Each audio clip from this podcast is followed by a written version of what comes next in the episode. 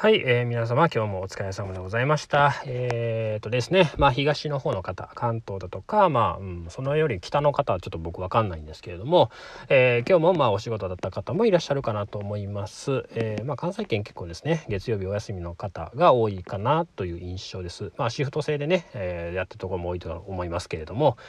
はい。で、今日はですね、ちょっと朝から、えー、 Zoom 会議、 Zoom で、えー、税理士さんとですね、えー、まあお話、をして、まあ打ち合わせというかお話ですねをしてきました。まあ、あの今までのまあそうですね。あの何でしょう。経費、まあ、売り売上と、まあ、経費と合わせての、まあ、どれぐらい利益が出てるかだとか、まあ、あのちょっとまだできてない部分を、まあ、あのちょっと補足してくれたりとかですね、まあ、やってないことを指摘してくれたりだとか、まあ、その辺りをや、まあ、お話をしてきました。で、まあ、あの、ありがたいことにですね、あの、まあ、2年、まあ、1年目というか、まあ、2年目か、8月から2年目なんですけれども、2年目で、まあ、これぐらい、あの、ぐっと伸びてるのは、まあ、珍しいと、なんか、税理士さん、税理士事務所の中でも、ちょっと、あの、そういうお話があったらしいので、まあ、本当にありがたいことかなと思っております。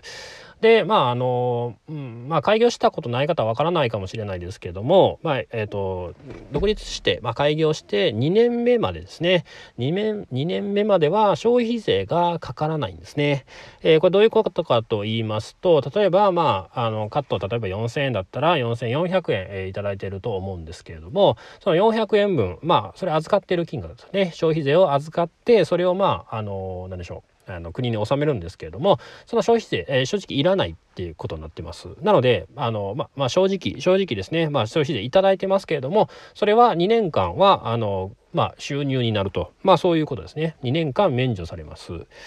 でまあ、えーとその後ですね。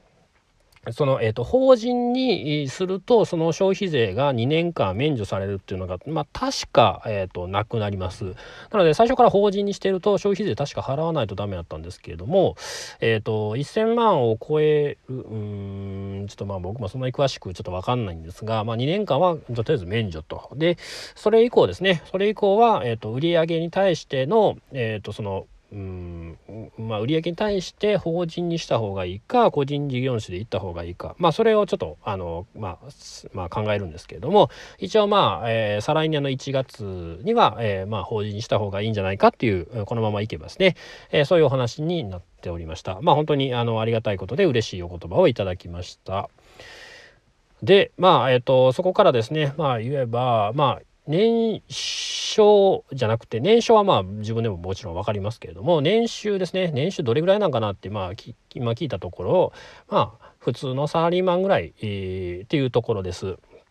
まあまあ2人でやってるんで、まあ2等分すれば、まあいわゆる手取りで言うと、あれですね、えー、サラリーマンぐらいなんですけれども、えー、そう考えれば、まあ、なんなら逆に借金をしてまで、えー、まあ、オープンね、開業してるんで、まあ、マイナスっちゃマイナスです。ただですね、えー、ただ、まあ、あの、経費が使えるということです。で、個人事業主だと特にですね、えー、例えば車乗ってる時のガソリン代だとか、えー、高速代だとか、えっ、と、ちょっと出かけてご飯、まあ、今日もお昼出かけましたけれども、そこで食べた、えお昼だとか、まあ、そういうのも全部経費にできます。あの、まあ、お話のし、まあ、仕事トの話をしていればですね、まあ厳密に言うとそうなんですけれども、まあ基本的には大丈夫なんですね。あと、衣服も大丈夫です。まあ、あの、最悪、まあ1週間のうちの、えー、5日間、えー、とか6日間営業してるんで、まあ7分の6っていう換算にもなるんですけれども、えー、基本的には、えー、服、服も入れれます。まあこれはまあ美容師だからっていうところはあると思いますね。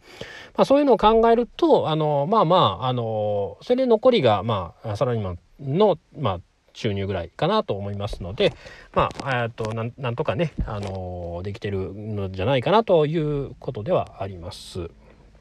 ただまあ、あの、これからですね、まあ本当にどうなるかわからないです。まあコロナの時も全然、あの、4月とか、まあ春ぐらいも、まあ特にそんなダメージはなかったんですけれども、えー、結構物販が動いているので、えー、先々日ぐらいに物販のお話をしたと思うんですが、物販が動いているので別にあの問題はない、問題はなかったんですけれども、まあ、うん、どうなるか分かんないですよね。えー、常に成長していかないと成長していってやっと安定してるっていうぐらいのイメージで、えー、仕事をしていかなければあのこれでいいやってずっとあの平行線をたどっていけばどんどんどんどん絶対に落ちていってきますので、えー、何か新しいことだとか、えお客様を飽きさせない努力はしていかないとダメなんですけれども、まあ、それを続けると、まあ、今のところ、まあ、来年再来年の1月には法人にできるというぐらいの